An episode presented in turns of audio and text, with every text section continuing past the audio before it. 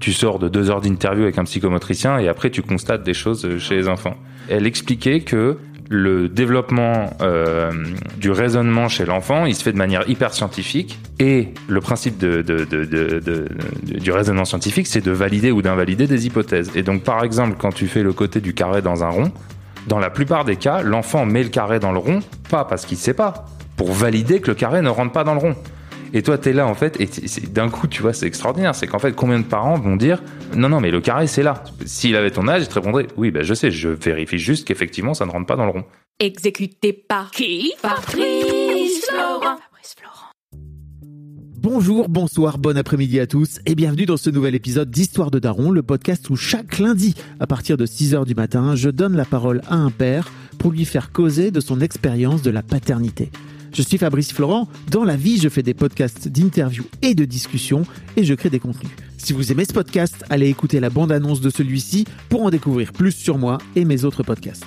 N'oubliez pas de vous abonner sur votre appli de podcast préféré, d'y mettre un cool commentaire et 5 étoiles, notamment sur Apple Podcasts, et de partager cet épisode autour de vous s'il vous a plu. C'est le meilleur moyen de m'aider si vous aimez mon travail. On est donc avec Guillaume. Salut Guillaume, comment ça va? Salut, salut. Euh, ça va très bien. Je suis très content de te retrouver. Mais moi aussi, merci beaucoup. Euh, ça me fait ça me fait plaisir de t'avoir là. Euh, et en fait, je voulais te remercier aussi parce que vous, aviez déjà soutenu euh, l'histoire de Daron euh, avec PandaCraft et là vous revenez parce que vous sortez une nouvelle gamme pour les bébés, enfin pour les 0-3 ans pour le coup. Exactement. Euh, alors déjà, on revient parce que on t'adore et qu'on trouve que le podcast est trop bien. Ça fait plaisir. Ça c'est le premier point. Et, euh, et le deuxième, effectivement, c'est que aujourd'hui est un grand jour parce qu'en plus c'est pile aujourd'hui, aujourd'hui là au moment de l'enregistrement c'est le lancement de la gamme euh, PandaCraft Éveil. Pour les enfants euh, de 1 à 3 ans. Parce que jusque là vous couvriez entre guillemets de 6 à 12 en fait c'est ça? De 3 à 12 de 3 à 12 on a une gamme pour les 3-7 ans. Il faut que je révise ce mais euh, on a une gamme pour les 3-7 ans qui s'appelle Explore et une gamme pour les 8-12 ans qui s'appelle Makers. Et là, vous êtes dit, ok, les bébés aussi, ils ont besoin d'avoir euh, des, des, objets cool avec lesquels jouer, quoi. Exactement. Euh, on s'est dit plein de choses, euh, pour être tout à fait franc. Euh, la première, c'est que avant de se le dire, on nous l'a demandé. C'est-à-dire que ça, c'est d'ailleurs pour le 8-12 ans Makers aussi qu'on a sorti 4 ans après le 3-7 ans, ça avait été comme ça. C'est que c'est d'abord nos abonnés et notre communauté au sens large qui nous l'a demandé en, savoir. Euh, en fait, ça commence par les messages de euh, mon enfant a un an et demi, est-ce que je peux l'abonner? Et donc t'es là, bah, c'est compliqué. Euh, le, on explore, c'est pour les 3-7 ans. Et donc si on a mis cette et donc du coup après s'en vient les questions de, mais dans ce cas, pourquoi vous faites pas une gamme pour les plus jeunes? C'est vrai ça. Pourquoi? Alors pourquoi déjà? Parce que c'est assez compliqué et que on est parti euh, en se disant que c'était effectivement assez naturel, euh, en se disant qu'on avait beaucoup d'envie et euh, on a quand même tout construit de A à Z de, et on a commencé il y a deux ans. Ah oui, ok. Donc c'est quand même deux ans de travail. Euh, faut savoir que, mais les gens qui écoutent ce podcast doivent le, doivent le savoir, mais en fait, au plus un enfant grandit, au plus il se rapproche de d'un adulte et donc au plus c'est facile de le comprendre euh, en tout cas euh, dans la partie du jeu et des activités. Et à un moment donné à l'adolescence, je suis pas sûr. Mais bon. Oh, ouais, alors on en reparlera. Je parlais du jeu et des activités, tu vois. Rendez-vous dans 10 ans. Euh, ouais, j'en suis pas là. Mais euh, mais ce que je ce que je veux dire c'est qu'en fait quand t'es jeune parent et que ton enfant il a un an, un an et demi, deux ans c'est méga compliqué quand même de faire des jeux et de trouver des activités à sa hauteur. Euh, enfin combien de fois quand tes parents euh, t'arrivent et tu te dis ah, euh, tu te chauffes de ouf pour faire un truc avec ton fils ou ta fille et puis bah il se aucun intérêt il passe il te regarde même pas il te snob un truc de fou alors tu t'es chauffé il s'est concentré 5 minutes et il reste 95% de ce que tu avais prévu et puis il s'est barré ou alors il veut pas le faire. Enfin, c'est vraiment très compliqué euh, et donc du coup c'est c'est c'est un peu l'ambition de départ quoi. C'est suite à ces demandes on, on s'est dit ok euh, on va réussir à créer un abonnement euh, qui permet justement aux parents d'accompagner son enfant à la, au bon moment avec euh, le, le, entre guillemets les bons jeux et les bonnes activités et qui fait que tu vas passer des moments de fou avec tes enfants aussi dès un an, pas que dès trois ans. Ok, trop bien. Et euh, tu, on va on va en reparler parce qu'on a déjà fait un épisode il y a deux ans maintenant, c'est ça? Euh, ouais. Ouais, 2020, je crois. Ouais. C'était un petit bail euh, où tu racontais ton histoire de papa, etc. Donc, si vraiment les gens veulent en savoir un peu plus sur ton histoire, euh, je vais mettre le lien dans les notes afin qu'ils puissent aller réécouter. Euh, mais euh, l'autre truc euh, marrant, c'est que t'es sur le point de, de redevenir papa là. Là, vraiment, quand Oui. on parle, peut-être cette semaine, Ah oui, oui, c'est imminent. Ça pourrait, ça, enfin, ça pourrait être maintenant. peut-être c'est là. Peut-être c'est maintenant. Ouais. Peut-être si jamais d'un coup le micro tombe et que vous entendez plus rien, c'est que je pars en courant. voilà, oui, c'est imminent. Effectivement, je, je, je vais redevenir papa euh, pour la deuxième fois. Et tu sais pas, tu me disais que tu savais pas trop si c'était un garçon ou une fille. Ah, je sais pas du tout. C'est, c'était une volonté de votre part de garder la surprise. Exactement. Pourquoi? Euh, c'était euh, bah déjà on a fait pareil la première fois. Ouais. Euh, déjà c'était assez naturel pour moi, c'était euh, comme une évidence. Alors après quand on me pose la question et que je dois un peu le rationaliser, je te dirais que je trouve ça euh, extraordinaire de le découvrir le jour J. Euh, je, enfin en tout cas moi de mon expérience, euh, j'aime bien en fait pas savoir. Il y a un côté de mystère, d'imaginaire qui est qui est génial. Euh, les deux existent. Euh, que en plus. Enfin de mon expérience en tout cas du premier, c'est que tu t'as, un peu des, des avis préconçus avant, mais après bon quand il est là euh, aujourd'hui, enfin mon fils c'est Adrien quoi, que ce soit un garçon ou une fille, c'est, pas vraiment un critère déterminant, c'est c'est il est lui quoi, donc Oui, euh, donc euh, in fine ça ça a pas un impact de fou et, euh, et oui je trouve que ça crée une magie extraordinaire quoi. La magie de l'instant, de la découverte. Exactement. Une fille, ou un garçon. Je vais pas te demander ce que tu préférerais avoir alors. Parce que peut-être ça pourrait créer. Tu t'en fous en plus Ouais ouais vraiment complètement. C'est vrai Ouais, ouais. Ok. Je, je- enfin non complètement c'est pas vrai c'est je, je, je en fait je me rends bien compte que l'un enfin ce sera différent Mm. quand je vais le savoir Mm. mais euh, j'ai pas de préférence Ok. C'est un peu. euh, Est-ce que la, la, il y a une, on va dire, il y a une concordance entre euh, aussi la création de cette gamme, euh, de cette gamme éveil et, et l'envie de faire un, un deuxième enfant chez toi à un moment donné ou comment ça s'est passé? Euh, alors pas du tout. Pas du tout. D'ailleurs, même dans l'histoire de PandaCraft, c'est que le fait que, enfin, on on a on n'a jamais identifié nos vies personnelles au développement de la boîte, quoi. C'est en fait dit, dit autrement, nous on se voit plutôt comme des enfants. Et on est vraiment du côté de l'enfant et on réfléchit euh, comme des enfants, on pense à l'enfant en premier. Donc du coup, le fait d'être parent euh, change quelques trucs, mais en réalité, pas du tout notre philosophie vis-à-vis de Pandacraft, puisque quand on a créé Pandacraft, on avait 24 ans, et donc on était très loin d'avoir des enfants entre 3 et 7 ans, euh, puisque encore aujourd'hui, on n'en a pas d'entre 3 et 7 ans, Mais c'est vrai Edouard avait- moi, quoi. On avait fait Edouard, on avait fait Edouard, Edouard de succès pas du tout. On avait fait histoire de succès ensemble où vraiment pour le coup on raconte un peu plus l'histoire de la boîte et tout. Si je, je mettrai également le lien parce que comme ça les gens ils auront tout quoi. Euh, quelle est la, la particularité de cette euh, de, de cette euh, de cette gamme en fait? Parce que j'ai reçu moi les j'ai reçu deux box, euh, une box sur les émotions et une box sur les, les tailles et les mesures. C'est ça si je me trompe pas? Euh, alors je sais pas exactement lesquels t'as reçu, mais effectivement les thématiques, euh, c'est, ça fait partie des thématiques. Euh, alors la particularité de cette gamme, c'est qu'en fait on a euh, en gros, enfin découpé, on va dire, l'éveil d'un enfant entre 1 et 3 ans en séquence euh, de euh, 8 trimestres en fait.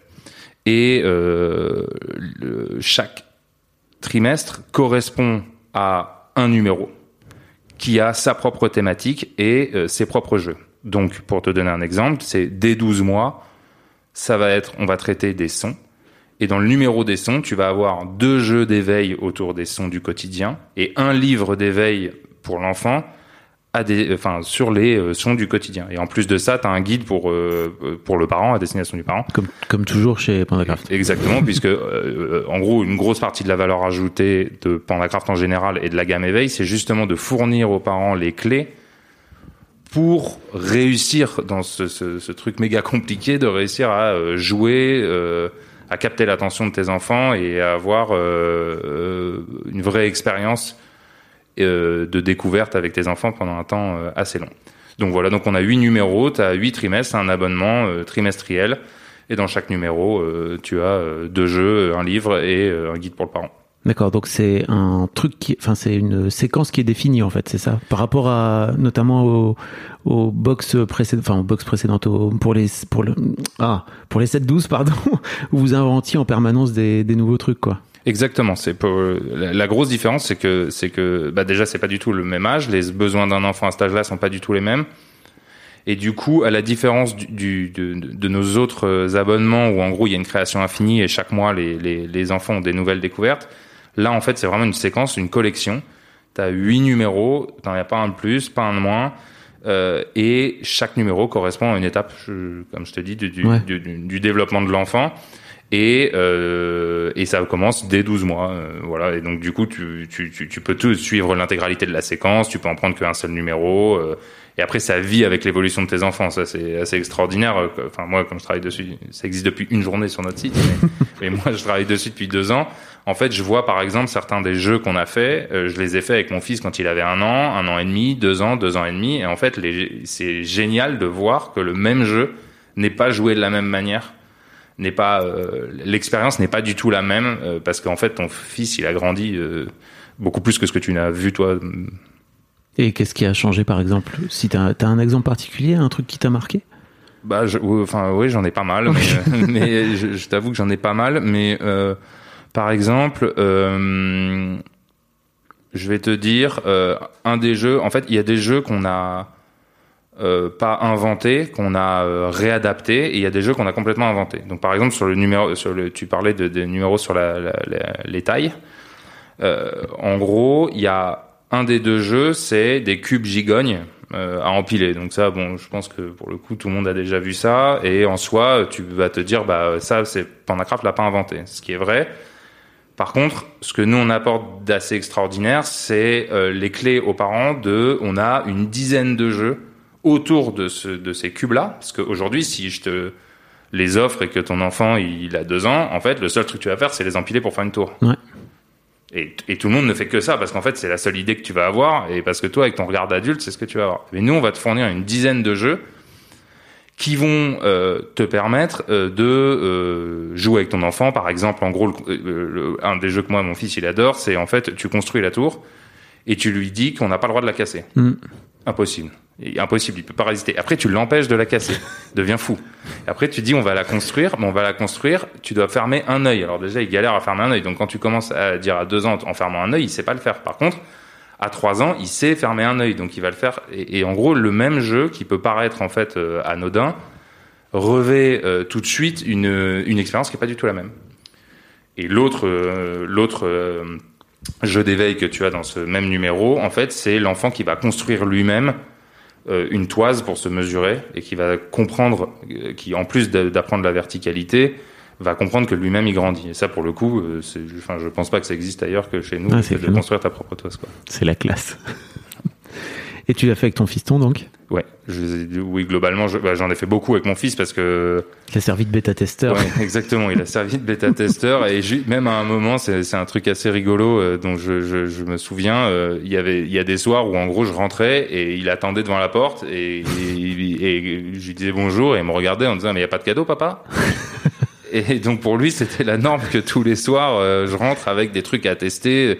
Enfin, beaucoup de, de, de choses qu'on a testées, qu'on a pas, qu'on a commencé à développer, qu'on a arrêté, etc. Lui, il les a tous testés, donc. euh, et donc c'était normal pour lui tous les soirs Petite de rentrer. pression euh, quoi. C'était un- bah, alors t'as pas foutu grand chose là aujourd'hui, c'est ça? Euh, Exactement. Et alors du coup, comment vous avez fait pour développer cette nouvelle gamme en fait? Vous avez fait ça tout seul dans votre coin? En fait, on a rencontré, euh, en fait, pour développer cette gamme, on s'est dit voilà, on va avoir trois piliers. Le premier, c'est euh, bah, notre savoir-faire, parce que mine de rien, ça fait quand même dix ans que on a livré euh, plus de 5 millions de produits euh, éducatifs pour les enfants. Donc, donc mine de rien, on a quand même ici des équipes, etc., un savoir-faire important. Le deuxième, c'est qu'on savait qu'on ferait une version euh, là aujourd'hui, par exemple, c'est le lancement aujourd'hui, mais il y a déjà euh, plus d'un millier de familles qui ont testé Pandacraft, Ok. etc. Éveil. Et Vous l'avez ont- bêta-testé Voilà.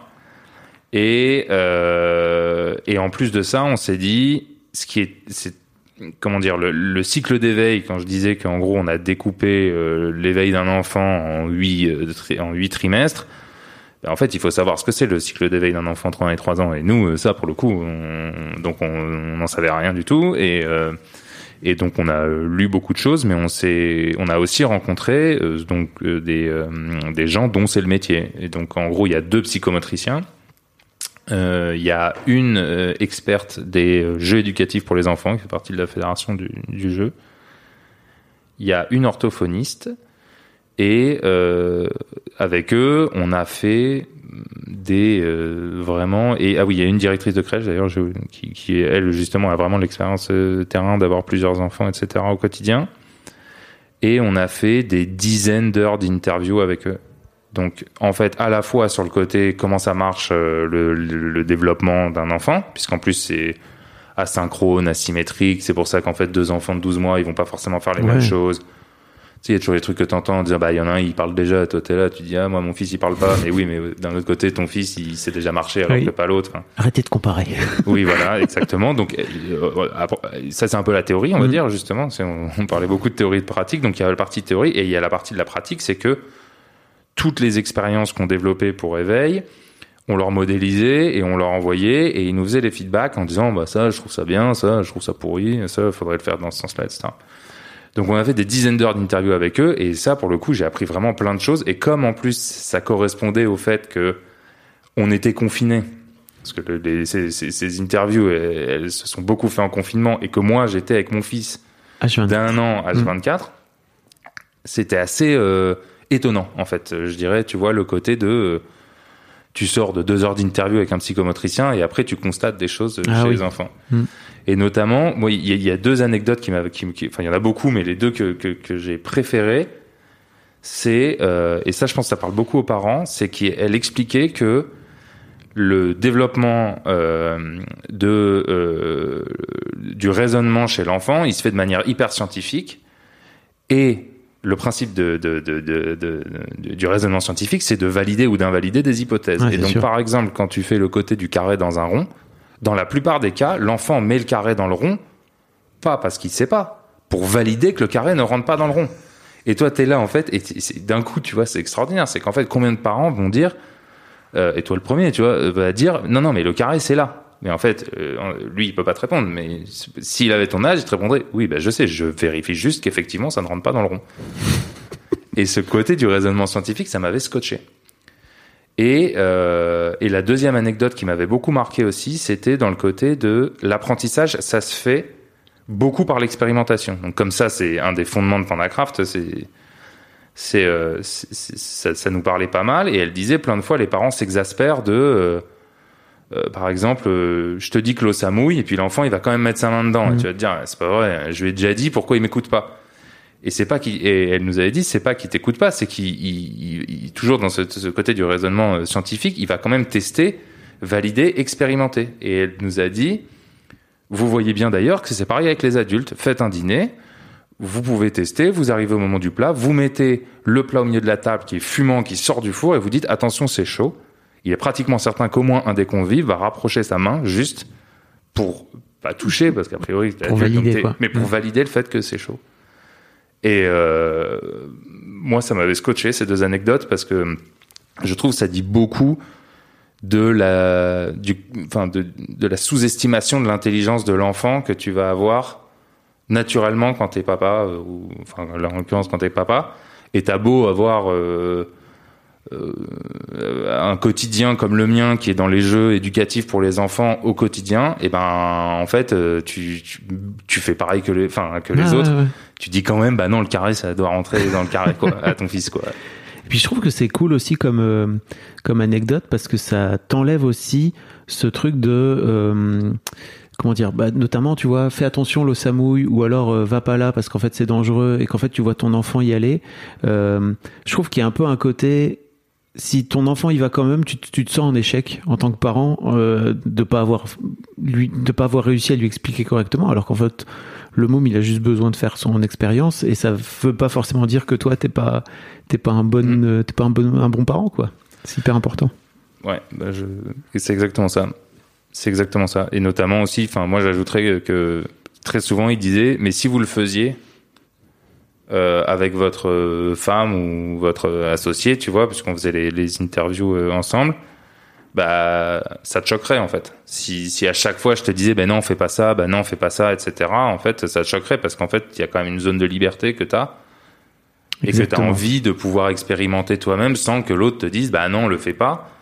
Sinon euh, bah personne monte jamais sa boîte, personne fait jamais rien quoi. et et et, et, c'est- et si tu t'appliques euh, ce, ce- ce raisonnement pour un enfant en fait tu passes ta vie à le faire quoi. Et, moi j'ai- vraiment trouvé ça euh, absolument passionnant et, d'ailleurs ça euh, à la base on, on, on, on travaillait avec eux pour améliorer nos produits et concevoir nos produits et en fait on a trouvé ça tellement génial et ces heures d'interview tellement géniales que du coup euh, on a décidé de les retranscrire pour les parents qui sont euh, abonnés et clients de la gamme éveil pour de manière à ce que eux ils puissent aller retrouver euh, Ouais, c'est canon. ces anecdotes euh, tu Ouais. vois parce qu'il y en a beaucoup plus que tu, tu te doutes que celles que je donnais quoi Ouais, c'est bah, c'est c'est c'est canon. Euh, en tout cas, merci beaucoup de partager ça parce que c'est hyper précieux. Et puis, bah, j'imagine que tu peux, les gens peuvent aller s'abonner de ce fait-là. Mais en fait, je trouve en plus que, tu vois, moi, je suis parent d'ado et de ce que tu me racontes, ça marche aussi pour les ados, quoi. Tu vois, ce truc d'expérimentation. Alors là, pour le coup, on est en plein dedans. C'est potentiellement plus dangereux, etc. Mais il faut aussi euh, savoir laisser lâcher du lest, tu vois, auprès de tes ados, euh, pour qu'ils soient capables de, de, bah, peut-être se prendre les pieds dans le tapis eux-mêmes, parce qu'en fait, c'est comme ça qu'on apprend, quoi. Après, il faut juste faire gaffe à ce ça, ça- les conséquences soient pas trop violentes, mais ça, ça marche aussi pour les plus, pour les plus grands, quoi. Tu verras. ouais je sais pas si j'ai hâte Ouais, c'est pas pareil. Comment ça s'est passé ton évolution avec ton fils justement euh, depuis les deux ans qu'on s'est qu'on s'est parlé? Toi en tant que père, Bah, euh, écoute, en, tant- super en tant bien. que père enfant, comme Ouais. tu dis, parce que c'est comme Ouais. t'as avec ton avec tes yeux d'enfant. Bah, euh, écoute, super bien. Euh, bah oui, père enfant, l'avantage c'est que du coup, tu tu te t'identifies assez euh, facilement euh, parce que euh, j'ai plus l'impression d'être de son côté que du mien. Mais écoute, ça se passe super bien euh, et je trouve que chaque âge est assez extraordinaire.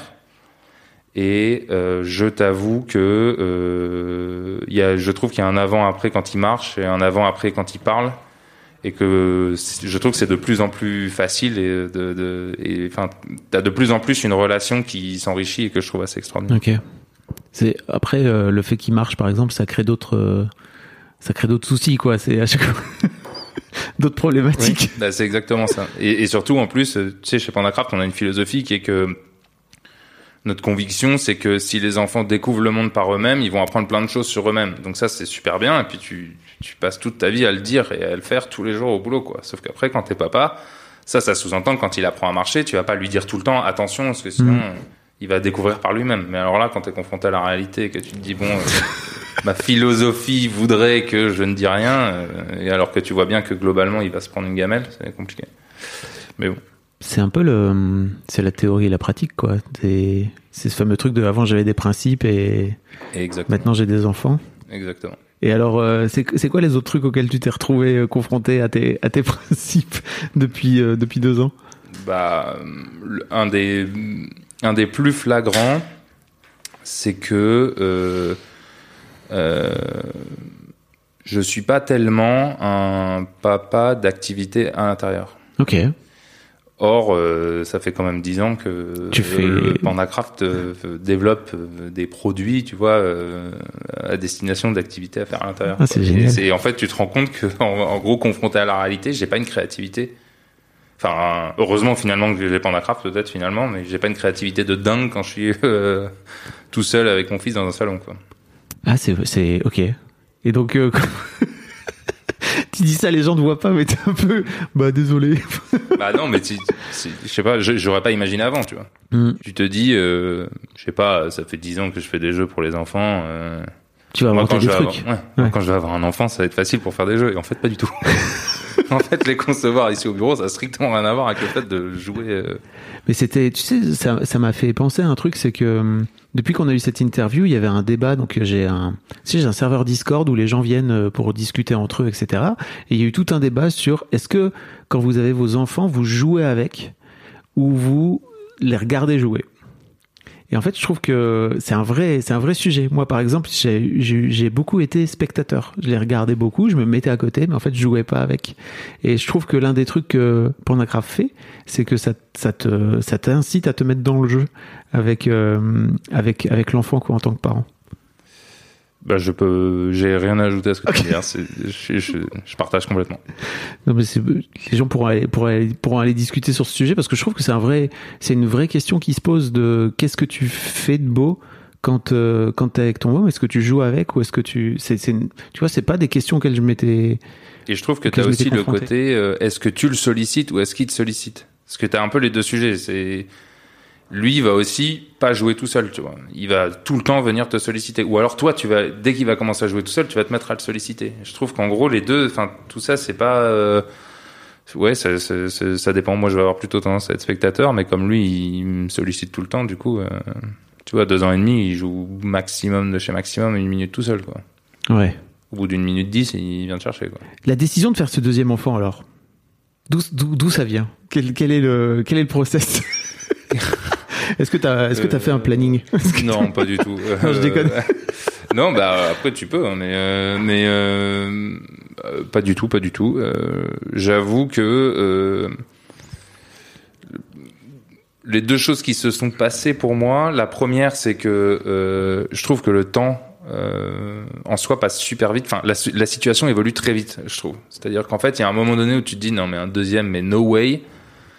Et en fait, après, tu te dis, non, mais un deuxième, je suis trop chaud. Et en fait, entre les deux, t'as l'impression que c'est passé 10 ans, alors qu'en réalité, il s'est passé 6 mois, quoi. Et ça, c'est le truc où j'ai le plus de mal à comprendre encore a posteriori comment ça a pu se passer.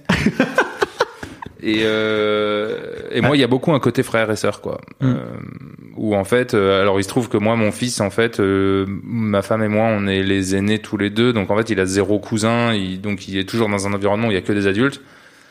Et euh, au bout d'un moment, euh, tu vois bien que euh, quand il est, je sais pas, un certain temps en vacances et qu'il est pas, il a pas été à la crèche pendant un certain temps, etc. Il, a- il est pas, il, il peut pas triper avec des enfants de son âge. et Mhm. ben, tu te dis quand même avoir des frères et sœurs, c'est quand même quelque chose, quoi. Et moi, j'ai adoré avoir des deux sœurs et et ça me semblait euh, essentiel que ce soit le cas pour lui aussi, quoi. Ok.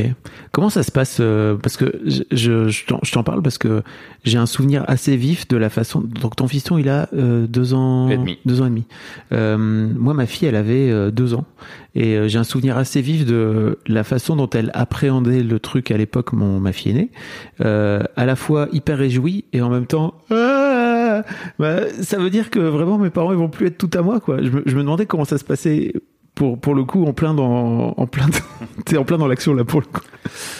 Euh, bah un peu pareil, un peu les deux quoi. Euh, Il y a à côté hyper fasciné. euh, par exemple, en ce moment, sa question favorite c'est euh, à quelle heure il sort le bébé? Ouais.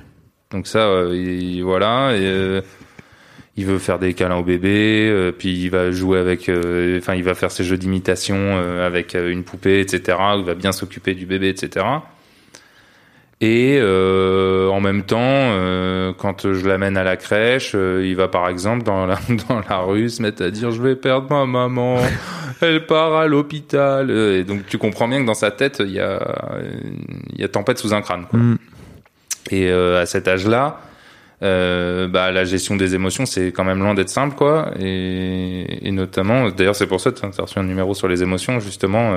C'était hyper important pour nous d'en faire un sur les émotions, parce que euh, c'est probablement un- un- une des choses les plus compliquées à gérer, à la fois pour lui et en plus dans le système familial, où en gros, euh, bah, être jeune parent, c'est aussi euh, 20% de sommeil en moins, euh, c'est euh, euh, peut-être aussi moins de patience vis-à-vis de certaines réactions excessives. Or, lui, sait pas les gérer. et Ça peut vite créer un système euh, un peu un cercle vicieux. Mhm. euh, Enfin, ça, ça peut vite être la tempête, en tout cas. Ouais, c'est sûr.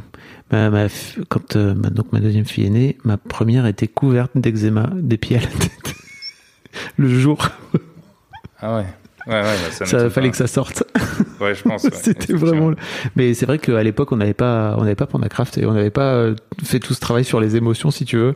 Et je crois que c'est, je crois que c'est hyper important. Et vous l'avez, comment vous l'avez préparé le, le petit à, à, à avoir bientôt un petit frère ou une petite sœur Hum, on s'est assez vite rendu compte que quand on lui expliquait à l'avance quelque chose qui allait se passer, où on savait que ça allait être compliqué pour lui, du coup, ça, il gérait. Donc on a fait la même chose. Et euh, en gros, euh, quand on a su que c'était bon, on lui a dit, on lui en a pas mal parlé, etc. Et puis au bout d'une semaine, on avait rendez-vous chez le pédiatre et euh, donc on lui dit ah bah il va avoir un petit frère, une petite sœur. Et elle dit ah faites attention parce que les parents souvent euh, ils saoulent leurs enfants à dire ah mais tu vas avoir un petit frère, une petite sœur. Sauf que lui dans son espace-temps, euh, neuf Oui. mois c'est monstrueux donc lui il s'attend à ce que ça vienne.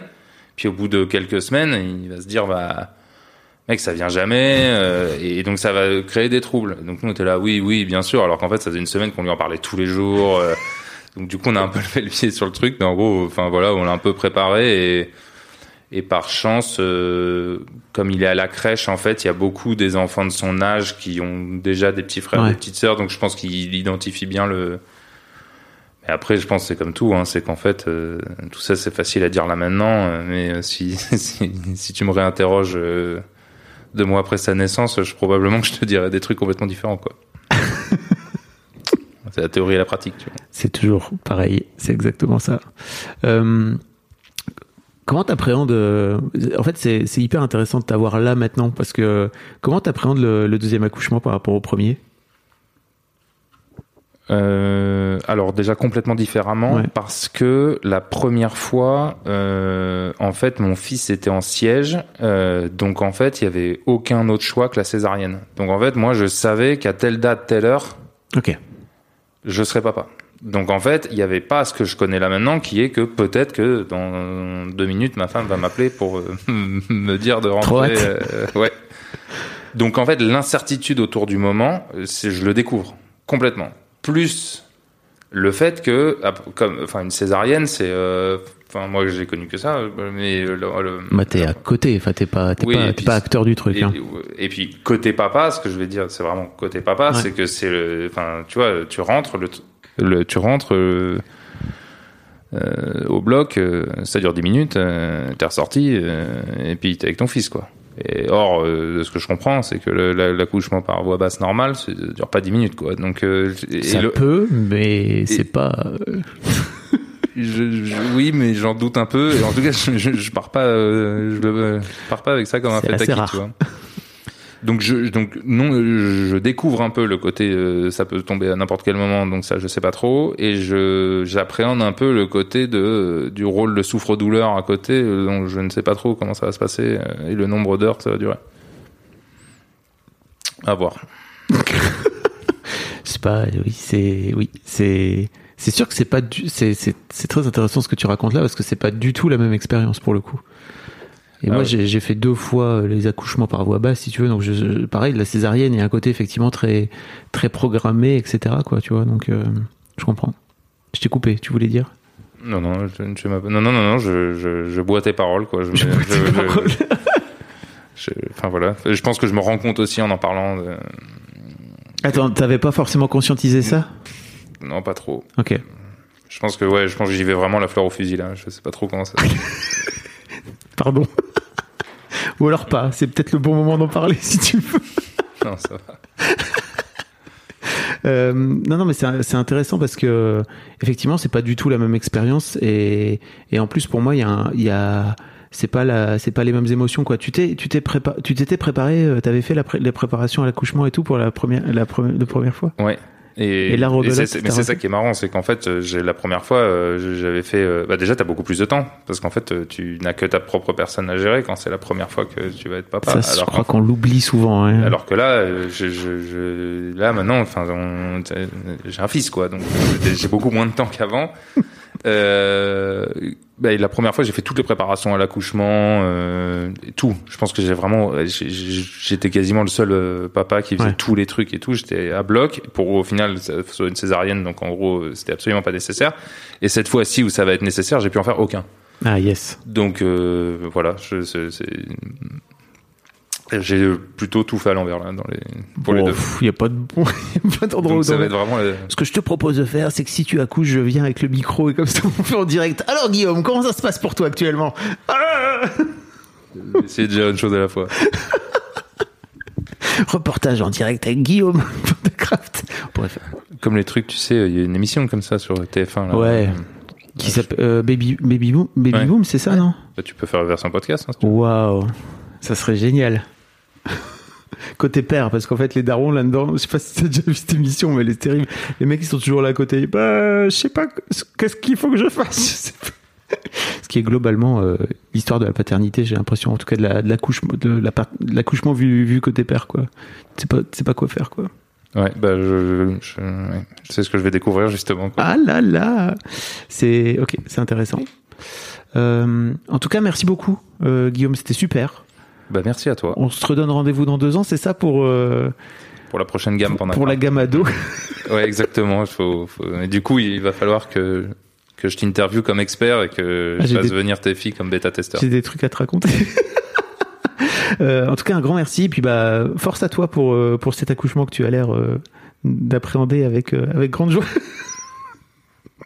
puis, je mettrai tous les liens pour que les gens puissent, aller découvrir euh, le, le Pandacraft d'une manière générale. En fait, euh, tout ce que vous faites est génial. Depuis 10 pistes, c'est très cool. Et j'imagine que pour les, pour les 0-3 ans, là, ça va encore euh, amener autre chose. quoi. C'est trop bien. Bah merci beaucoup. Avec grand plaisir.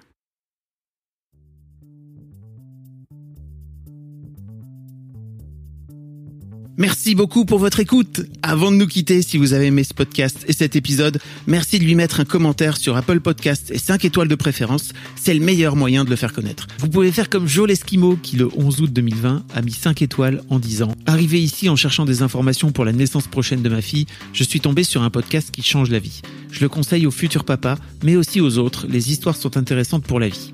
Merci d'avoir lancé cette super initiative et merci à tous les darons qui partagent leurs opinions et leurs histoires. Un grand merci à toi et vous aussi vous pouvez faire pareil. Vous vous rendez sur Apple Podcast et vous cherchez Histoire de Daron directement dans l'appli ou sur votre ordinateur.